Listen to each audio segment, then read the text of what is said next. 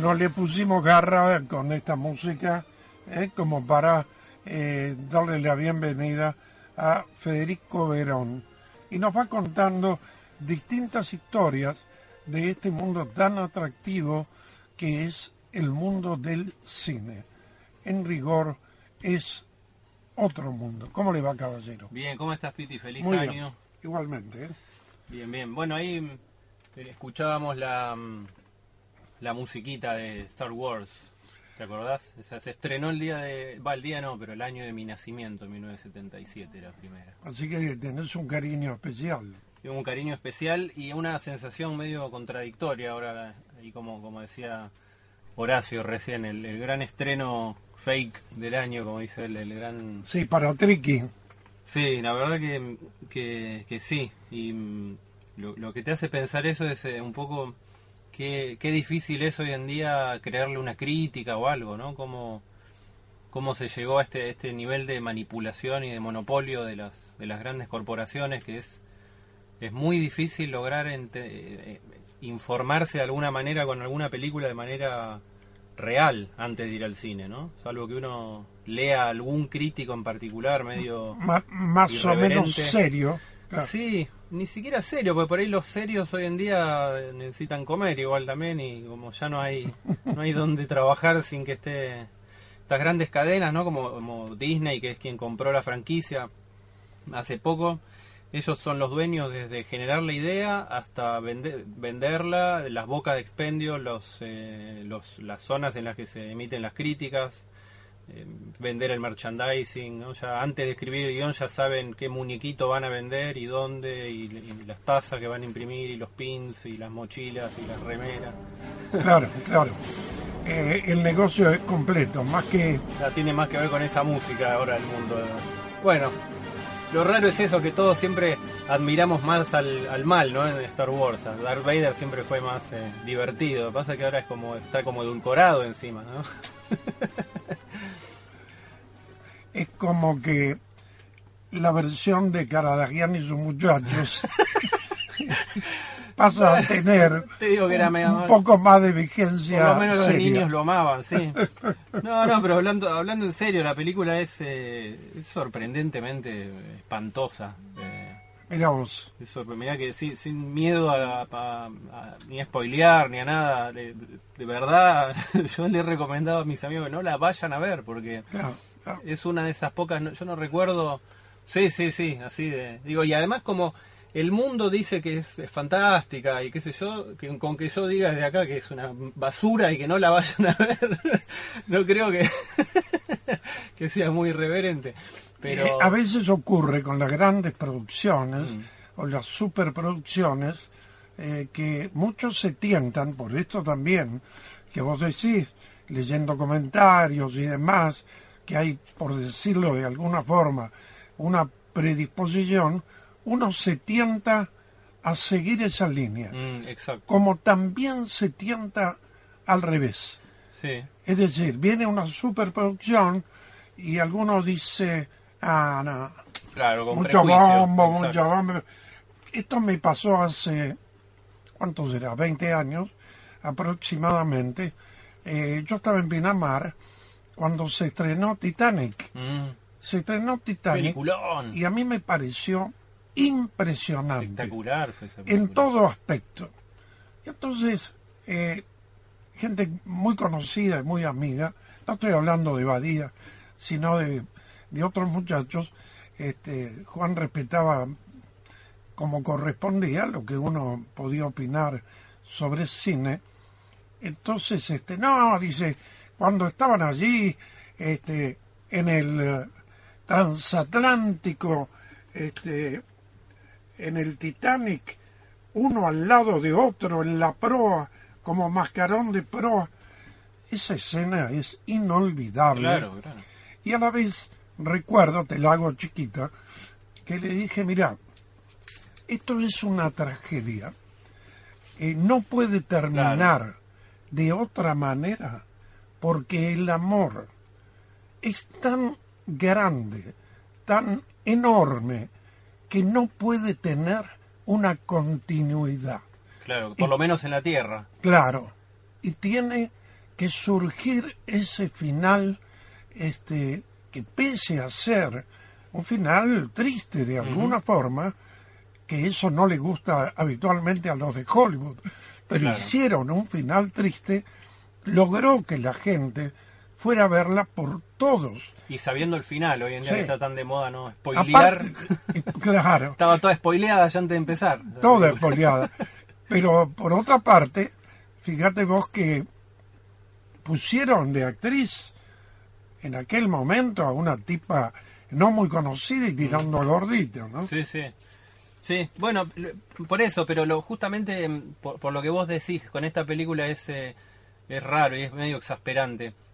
Igual a lo, por ejemplo, a los chicos muy chiquitos o, lo- los de menos de 15, digamos, le gusta porque lo que tiene, hablando un poco más, más seriamente, digamos, es que es como una es una es meter en la agarrar toda la imaginería de Star Wars, digamos, meter todo en una licuadora, dejar que se licúe un rato y tirarlo al cine y total, dale que va, ¿viste? Querés separarla. Bueno, yo me imagino a la gente de marketing con los con el grupo de guionistas de Disney diciendo, bueno, a ver, pongamos un 15% de espada láser, más un 2% de naves, más un 25, ¿no? No, no, bajemos el 25 porque se venden menos remeras de la nave, la X-Wing, que...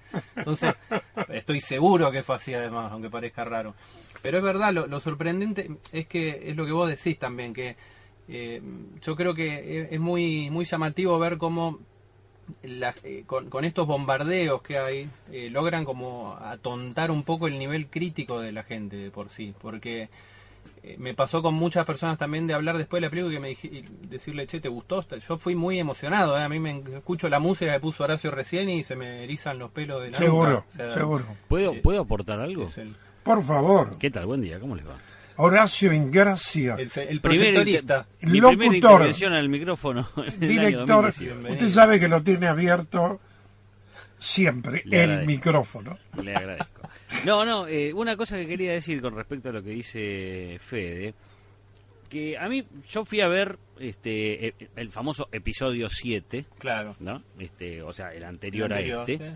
Eh, hace unos años atrás cuando, cuando se estrenó, Que es J.J. Abrams, ¿no? que es un directorazo, por decir algo. mm, dudaría de su directorismo. No, no, pero- por eso, más allá del resultado, digamos, pero... Sí. Eh, y cuando salí del cine dije, otra vez la estrella de la muerte. Claro, claro. O sea, ya la destruyeron 400 veces la Pero, estrella de la muerte. pero muchacho. vende, vende muñequitos de Estrella de la Muerte. ¿Cómo? cómo? Vende mu- Mira, muchacho, un poquito más de imaginación. Y cuando salió este episodio 8, con el, el- hecho de, de haber resucitado las figuras de Luke Skywalker, de Claro, la princesa Leia, bueno, a- hace un mes atrás más o menos leía un posteo de mi querido amigo Fernando Martín Peña acerca de la muerte de Han Solo, eh, que decía que era la muerte más imbécil de la historia del cine, y, Bueno, y lo cual es cierto. Y la resucitación de Leia en este capítulo, en el 8. Luego volando en el espacio. ¿Te acordás? El 8 todavía no lo vi. No lo vio, ah, no lo ta, vio. ta, ta. No lo veas, no lo veas. Claro, no vaya, no vaya. Este, sinceramente, mm, es, es como. No sé, estoy tr- tratando de, de- de poner en palabras. Uno siente que lo estafan un poco, ¿no? Es- claro, es digo, muchachos, pónganle un poco más de onda, Claro. pónganle un poco más de garra a la hora de pensar determinados Claro, argumentos. no- Digo, a ver, yo soy un amante. igual. No, pero digo, yo soy un amante de los cómics, por ejemplo. A mí me encantan los cómics. Y cuando veo que muchos cómics se llevan al cine y que, eh, como es el, el caso del amigo Zack Snyder, con películas de, de- de Superman o de la Liga de la Justicia, ¿qué hacen unos barullos que decís, flaco, ¿qué, qué leíste? Ya, ¿qué leíste? Mirá, te lo voy a llevar, te pongo esto y, y los dejo que sigan charlando. Eh, cuando Peter Jackson tomó la, la saga del Señor de los Anillos para hacer. Eh, yo leí, por supuesto, todos los libros de, de, de- de Tolkien, que Tolkien en realidad no escribió 400 millones de libros, que escribió muy, muy pocos. Eh, pero Peter Jackson dijo una cosa, dice, si yo tenía que hacer exactamente como era el primer libro del Señor de los Anillos, tenía que hacer cuatro películas Claro. solo del primer libro. Claro, claro. Bueno, fíjate el nivel de detalle que le puso, hizo una No, es un tipo que tuvo un nivel de reflexión. Pero se, se, se atuvo a un, a un Seguro. libro. Claro, Seguro. claro, claro. Seguro, lo cual es muy difícil, los traslados son tremendos, Mm. pero hay gente que no solo la pegó, sino que hasta logró, en algunos casos, interesar más que la novela original. Sí, por Hay supuesto. muchos casos es de una eso. Bueno, adaptación, ¿no? De una, una- depende de la adaptación y también del, de la seriedad, del rigor. Y como vos decías, eh, había un autor, eh, no sé si Bacharach vive, creo que sí, ¿no? No, no sabes, ¿no? Sé que hace poco murió David. Los dos, grandes compositores de los años 60, eh, por allí, eh, de, de- le alimentaban muchos temas a John Warwick y a muchos otros, eran tipos comerciales, pero a la vez delicadísimos Claro, y pero es que- sofisticados. Es que no es mala palabra. Ahí está. Entonces, eh, esto es lo que uno dice. Claro, ¿Para qué que- tirar porquería Exacto. si se puede hacer lo otro? Pero si cuando uno va, a ver Star Wars no va a ver a, a, eh, a Kis- Kieslowski, digamos. Uno va a divertirse, Claro, a subirse claro. a una montaña rusa. Ahora, poneme una montaña rusa, no me pongas una pantalla y un tipo moviéndome la silla, ¿viste? Porque Y además tienen estas cosas que, que a los que somos eh, fans o seguimos estas sagas, hay una sensación de que, de que esta, esta corporación se metió con nuestros recuerdos, con nuestra historia, ¿viste? Como que dijeron, a ver qué tenés adentro de tus recuerdos, de tus emociones, bueno, con esto voy a vender muñequitos. Claro, Entonces yo claro. salí con la sensación de, es más, lo primero que se me ocurrió fue decir, no se vayan a meter con volver al futuro ahora, ¿eh? No les quiero dar la idea, pero, ¿no? No se metan con volver al futuro. En cualquier momento. Ya volvemos. Lunes a viernes, 9 a 11, 917. Las cosas de la vida. Carlos Beiliar, donde vive el jazz. Tiene que ver.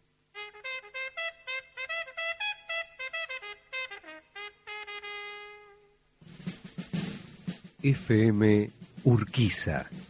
Un sonido diferente.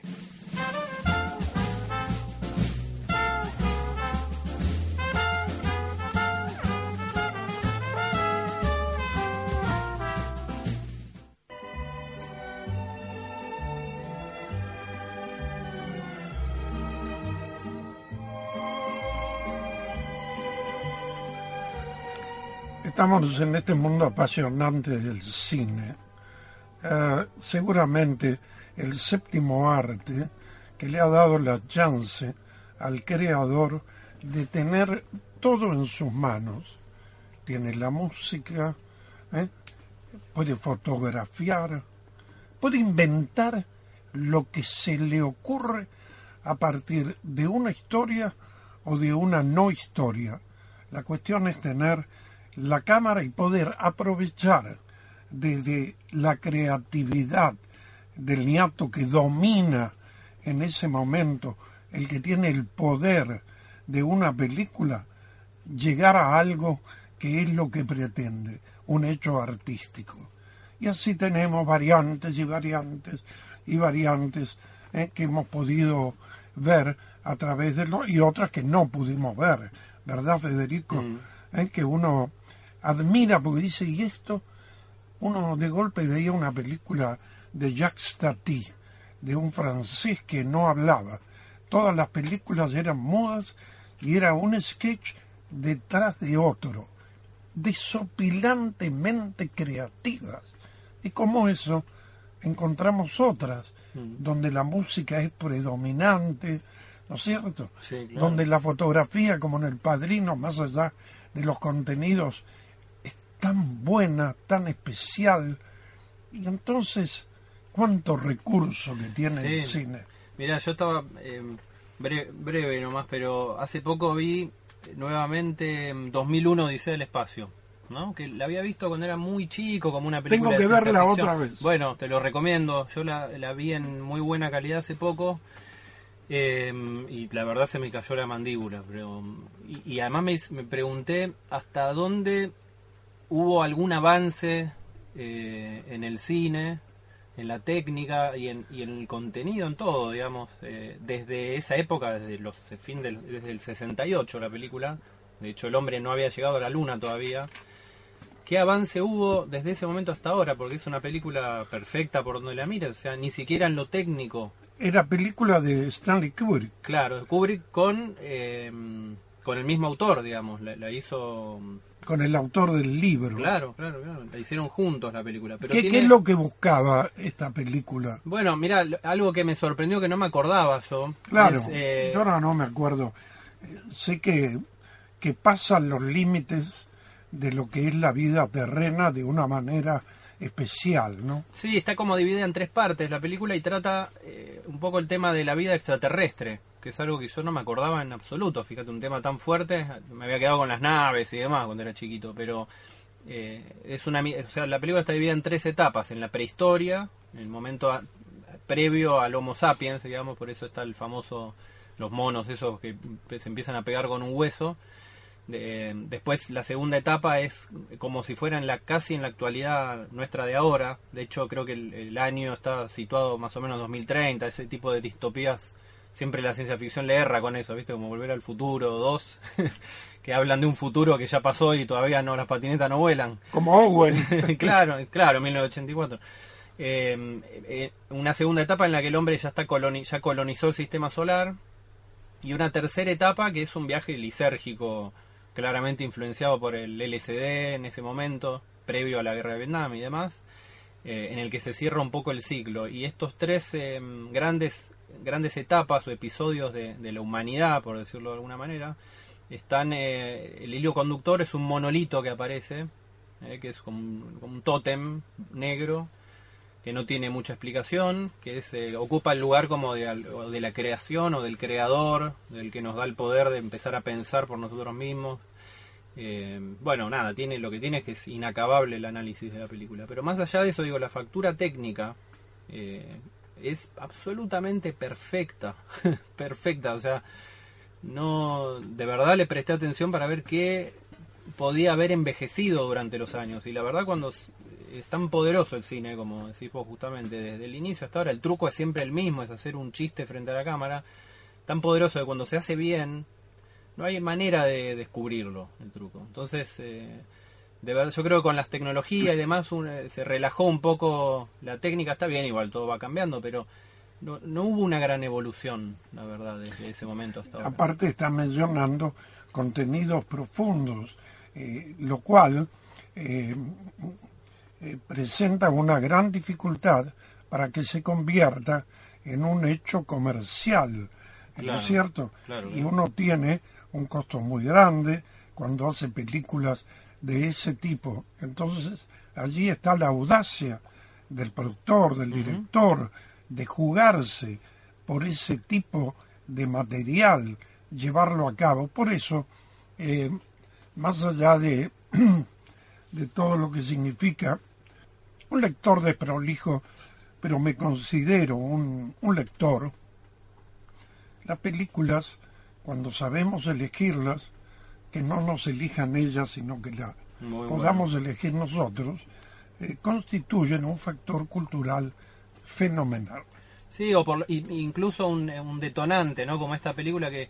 Y también el cine es tan vasto que no tiene una función en particular. Entonces, eh, por ejemplo, una película como 2001 lo que hace es generar más preguntas que respuestas. Entonces, alguien que va eh, al, al cine a que le den, le digan algo y le dejen algo, eh, se sentirá, se habrá sentido ofendidísimo con esa película. Porque Claro, película- porque no es convencional. no, no, te toca el hombro y te dice, ¿y qué pensás del, viste? No, pero ¿qué significa el monolito? No sé, ¿a vos Claro. qué te parece? ¿Qué significa? Como alguna vez yo decía en, en joda, eh, me acuerdo en Pinamar que hacíamos personajes este, y comentábamos que a la salida del cine, ¿no?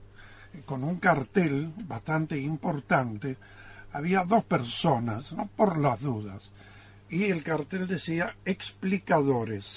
Espectacular. Mira, Claro. es un buen trabajo, me podría... Entonces eh, salía y la gente hacía una fila, ¿verdad? serio? Y- era un comentario que yo hice. Y entonces decía, a ver, señor, no, porque acá eh, cuando eh, Johnny corre, ¿qué- qué? entonces los explicadores bueno. van explicando eh, cómo, qué es lo que quiso decir la Claro, película. también podría haber gente apoyo emocional para las películas muy tristes, abrazadores, está. besadores. Ay, Mirá, ahora después lo charlamos. Y por eso da para algo. Pero esto está un poco en sintonía también claro. eh, con Woody Allen. Porque Woody eh, es un tipo muy resistido, ahora por ahí un poco menos. Porque hizo Match Point Claro, y claro. algunas otras más convencionales. Pero ha sido muy resistido. Sí. Porque el cine de él no es convencional. Te termina cuando vos decís, a ver ahora qué va a pasar. Y nada, jazz, y vienen los título. títulos, ¿viste? Sí. Un genio. Bueno, y mm, nada, otra una cosa más que quería mm, traer hoy, Piti, a ver que estábamos charlando un poco que, de qué nos parecía la plataforma esta de on demand de Netflix, ¿no? Y bueno, no sé vos qué opinás. Yo te decía que no, siempre me quedo con una sensación de poca cosa, como de, ahí hablamos con Horacio, como de videoclub viejo, ¿viste? Todavía. no- Claro, hay mucho, dentro de lo mucho que hay, reconozco que hay algunas producciones que son muy atrevidas y en esta cantidad enorme que vos lo mencionaste de guionistas que hay, hay muchos que la pegan Claro, con claro. ideas que son entretenidas, como el caso de Breaking Bad, Claro, que fue este, una serie, claro, lo que tiene es que te obliga eh, a, a practicar un poco la, la posición del televidente de telenovela. Mm, Entonces exacto. vos tenés que seguir y seguir, y van apareciendo personajes que en este caso eh, de Breaking Bad, eh, lo tomo como ejemplo, está muy bien planteado. Después Sí. hay, hay diálogos en algunos casos que son buenísimos. Pero eh, si a mí me, eh, me lo preguntás, yo prefiero la película e ir al cine a verla Claro, claro. y que nadie me hinche. ¿Viste? Sí, Estar bueno, ahora, ahí.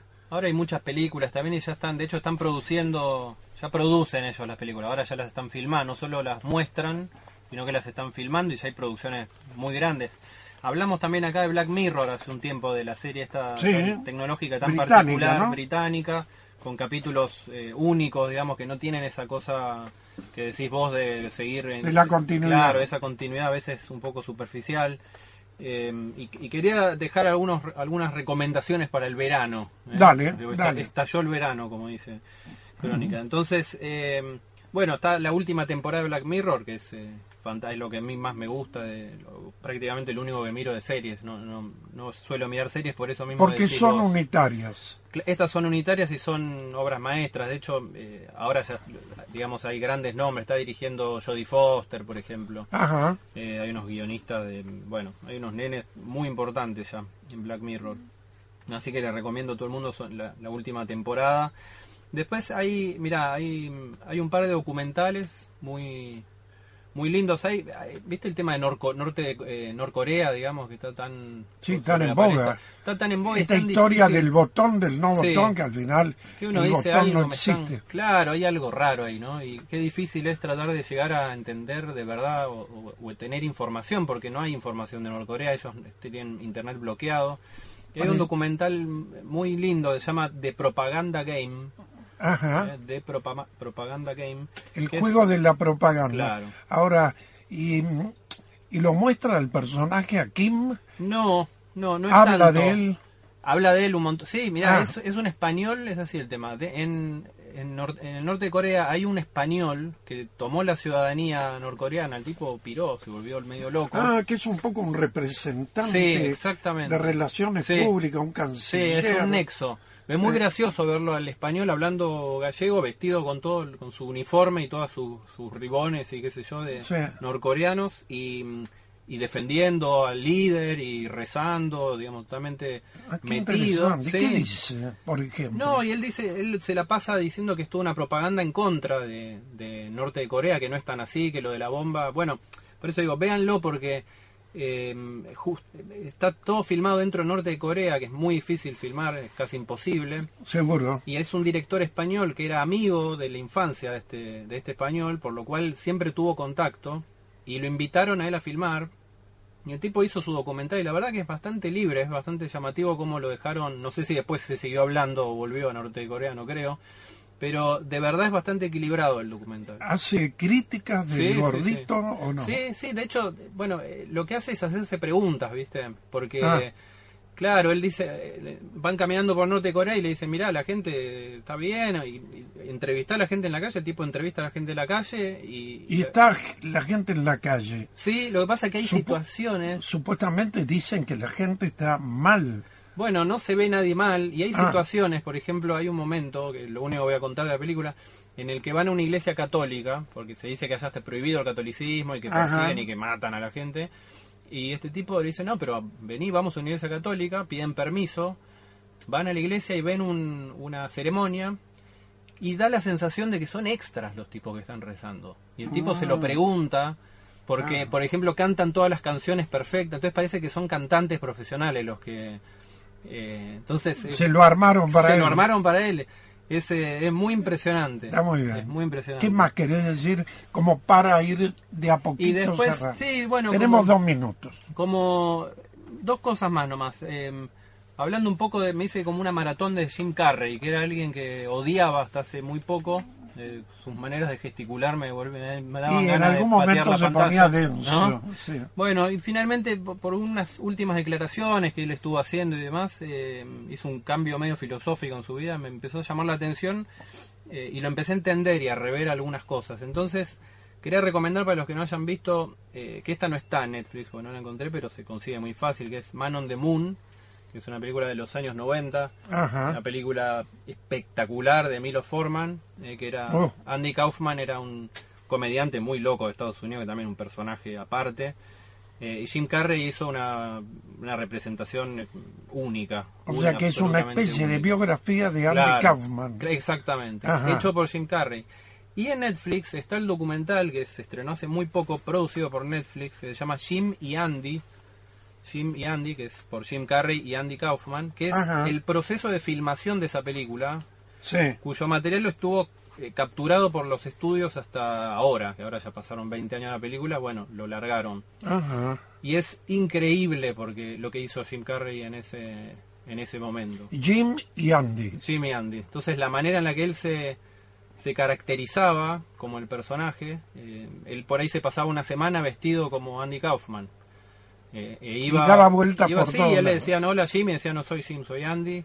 Y hay hasta escenas en las que él hablaba con los padres, habla con los padres fuera del estudio, en el- tomándose un café en el Cuando catering. ya Andy que había fallecido. Claro, hacía 30 años que murió, pero porque era un homenaje a él la película. Exactamente. Y él vestido de una manera, caracterizado de una manera al- alucinante, como, como Andy Kaufman, hablando con los padres como si hubiera sido su hijo resucitado, digamos. Y tan compenetrado, o sea, es una- un trabajo doctoral a los que le guste la actuación, por ejemplo, es algo... Al estilo de las cosas que hacían este eh, Pacino, este, Claro. ¿no? Y, Claro, el teatro vivencial, digamos. eh, Dusty Hoffman, eh, De Niro, que se metían de tal forma los personajes Sí, que pero acá cruzando todos los límites. O sea, hay momentos en los que el tipo lo detiene la policía. Bancana. Sí, sí, literalmente bancana. Después hay un momento en el que se pone tan pesado con un actor que le pega y lo manda al hospital, le rompe una vértebra.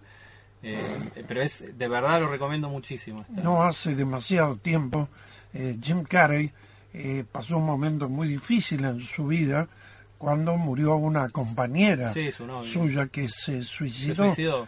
Este, y él fue un poco señalado Sí, hubo Como- una carta ahí que dejó. sí, como culpable de lo que le había ocurrido a la chica. Eh, igual los actores este, y estos genios son ñatos que tienen vidas nada Sí, fáciles. ¿eh? no, no, justamente se ve, se ve eso. Y en la, bueno, en la carta la novia decía que no, no toleraba sus idas y vueltas, sus altos y bajos, sus adicciones, nada, nada que uno no sepa. Y, Claro, claro. ¿Qué le vas a pedir a Jim Carrey, no? Vivir Tan- con The Mask. Tan difícil. The Mask. qué película, The Mask. Qué personaje. Bueno, eh, Federico Verón, con él estuvimos hablando. En realidad, él, como siempre, nos cuenta cosas del mundo del cine de una manera maravillosa. Así que viene de vez en cuando como para que tengamos ¿eh? esas ganas de, de seguir escuchando. Es una fiesta. Gracias, Fede. Gracias a ustedes.